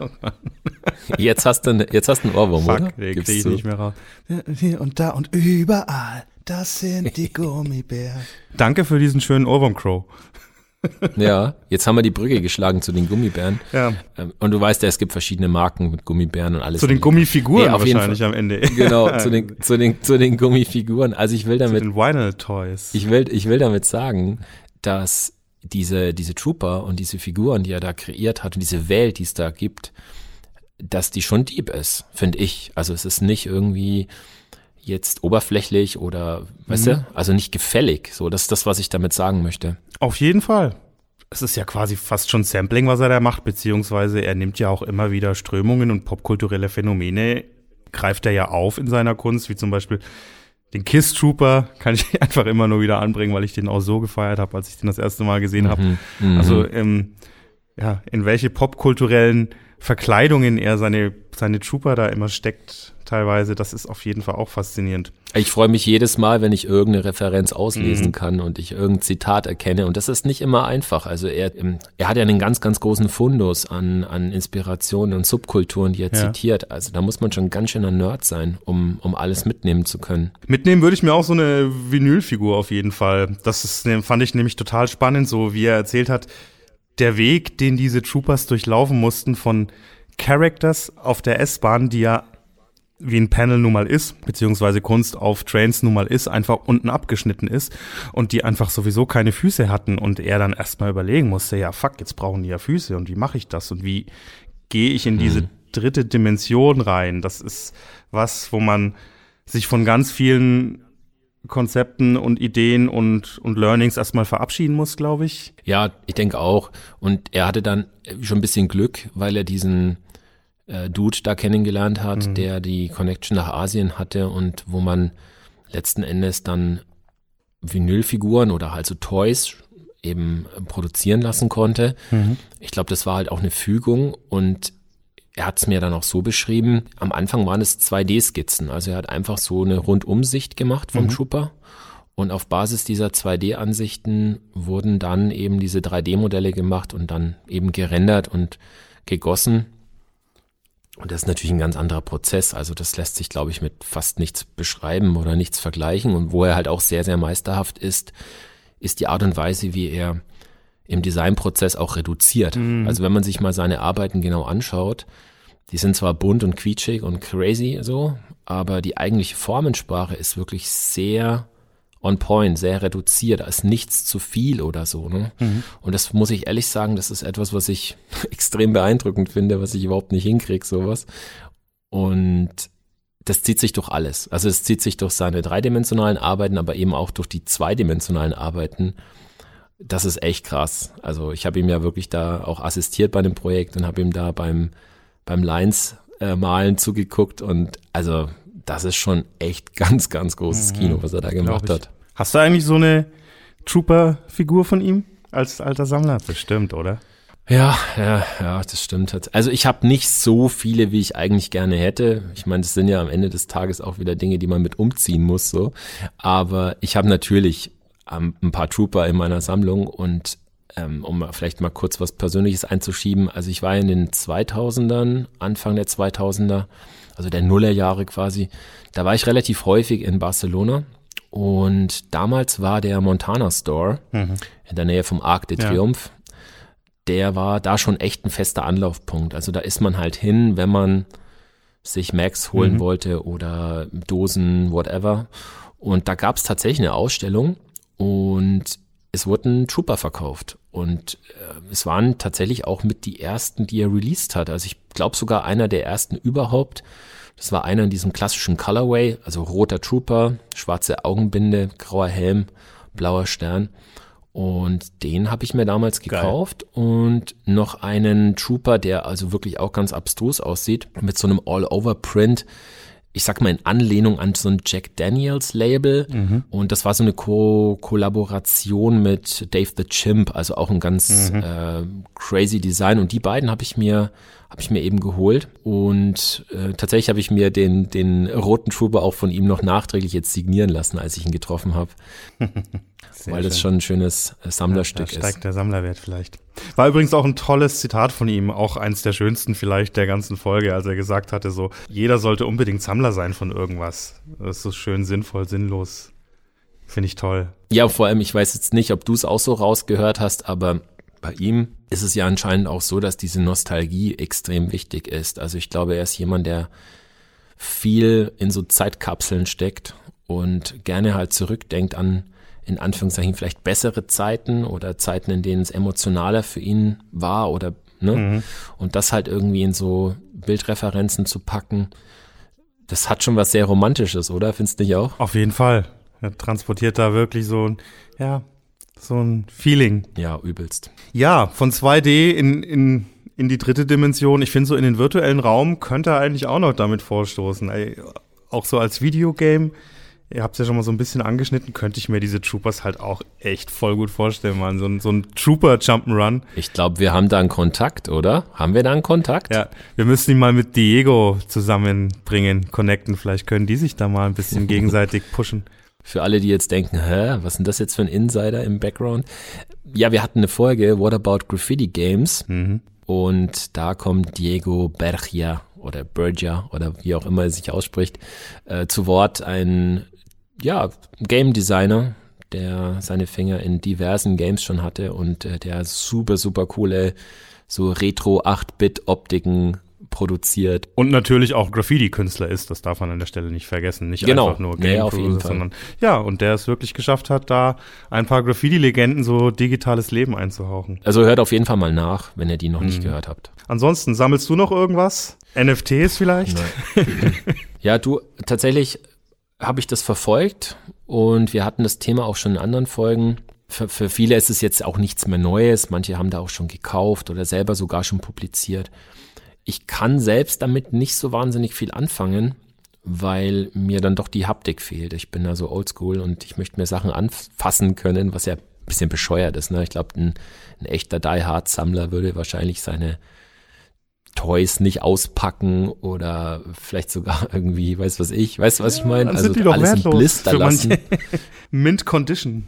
Genau, oder am besten noch die, die Sneaker irgendwie einmotten sofort und in, in Plastik einschweißen, was ja total beknackt mhm. ist, weil die Dinge ja irgendwann kaputt ja. gehen. Ich weiß nicht, ob du das schon mitbekommen hast, dass ich dann so Plastik-Sneaker ja irgendwann mhm. auflösen. Also die allerteuersten Jordans, die du dir vorstellen kannst, irgendwie sind da nur noch so fluffiges, fluffiges Knetmaterial. Also das finde ich schon ziemlich ja. tragisch. Da hält so ein NFT schon deutlich länger. Wahrscheinlich. Ich fand den Exkurs darüber auch sehr spannend und ich muss ganz ehrlich sagen, ich freue mich auch für jeden Artist, der da so ein bisschen Cash mitmachen kann, aber ich persönlich bin nach wie vor kein Freund davon, auch wenn ich es jetzt mit seinen Ausführungen vielleicht noch mal so ein bisschen besser verstehe, aber das bleibt für mich irgendwie doch so nicht, nicht wirklich greifbar und es ist so eine Bubble und vielleicht auch so ein, so ein Hobby für Rich People. da sind wir wieder am Anfang. Ja, gute Frage. Ich könnte mir vorstellen, dass eben dieses, diese Idee, ein digitales Zertifikat zu haben, so eine Echtheitsprüfung, dass das schon relevant sein könnte in Kombination mit physischen Produkten. Mhm. Also nach dem Motto, du kaufst dir physisch was und kriegst so ein NFT, also so ein Zertifikat dazu und hast damit automatisch immer Überblick, wo befindet sich gerade das Produkt und wer hat das gehabt mhm. und wie kann ich da vielleicht als Künstler oder als Künstlerin profitieren beim Reselling so. Also da gibt's mit Sicherheit Gründe, warum das schon Sinn macht und warum man das vielleicht auch jetzt in Zukunft immer haben wird. Aber das ist schon ein sehr spezieller Markt, ne? Also die Zielgruppe ist schon sehr, sehr speziell.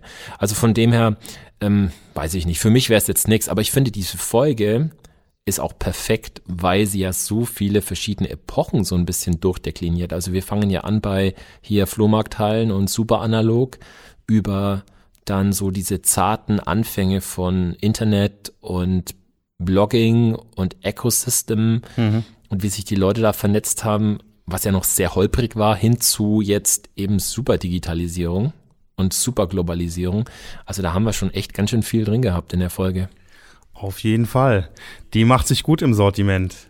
Wenn ihr, liebe HörerInnen, übrigens wissen wollt, was sonst so im Sortiment ist, dann guckt doch gerne mal auf unseren Blog www.wdl.rocks heißt der, falls ihr ihn noch nicht kennen solltet. Ich hoffe ja wirklich nicht. Da gibt's natürlich auch, wie zu jeder Folge, eine Flying Fortress Bildgalerie mit auch ein paar geilen Oldschool-Bildern, die er uns extra rausgekramt hat aus der Versenkung, aus seinem, aus seinem Schrank.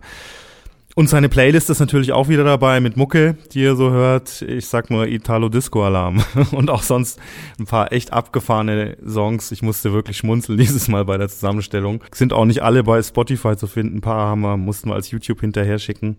Ja, Lohnt sich auf jeden Fall. Guckt da gerne mal rein. Ja, ich hoffe, euch hat die Folge gefallen mit Fortress. War jetzt schon wieder ein bisschen anderer Duktus. War jetzt kein klassisches Style-Writing und so, aber ich glaube trotzdem konnte man die Authentizität wirklich spüren in jeder oh, Zeile. Yeah. Auf jeden Fall Tipp an alle, die jetzt vielleicht noch nicht so into 90s Graffiti sind. Zieht euch mal Münchner mhm. Oldschool Character Graffiti rein aus den 90ern, ob das jetzt so Leute sind wie One, Small, Scout, die Virus-Leute. Pace Flynn, ja. Schaut euch das wirklich mal an. Das war für die damalige Zeit ganz, ganz großes Kino.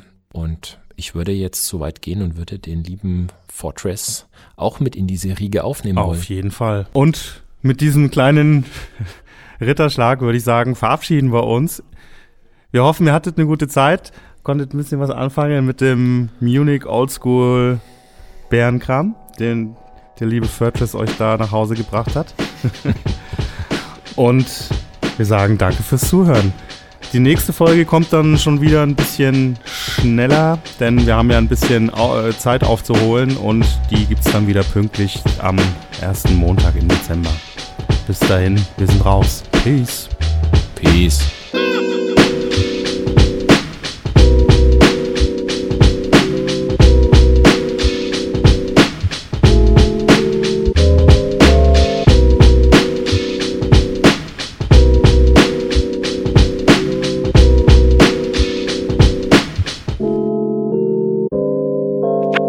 Stone Line.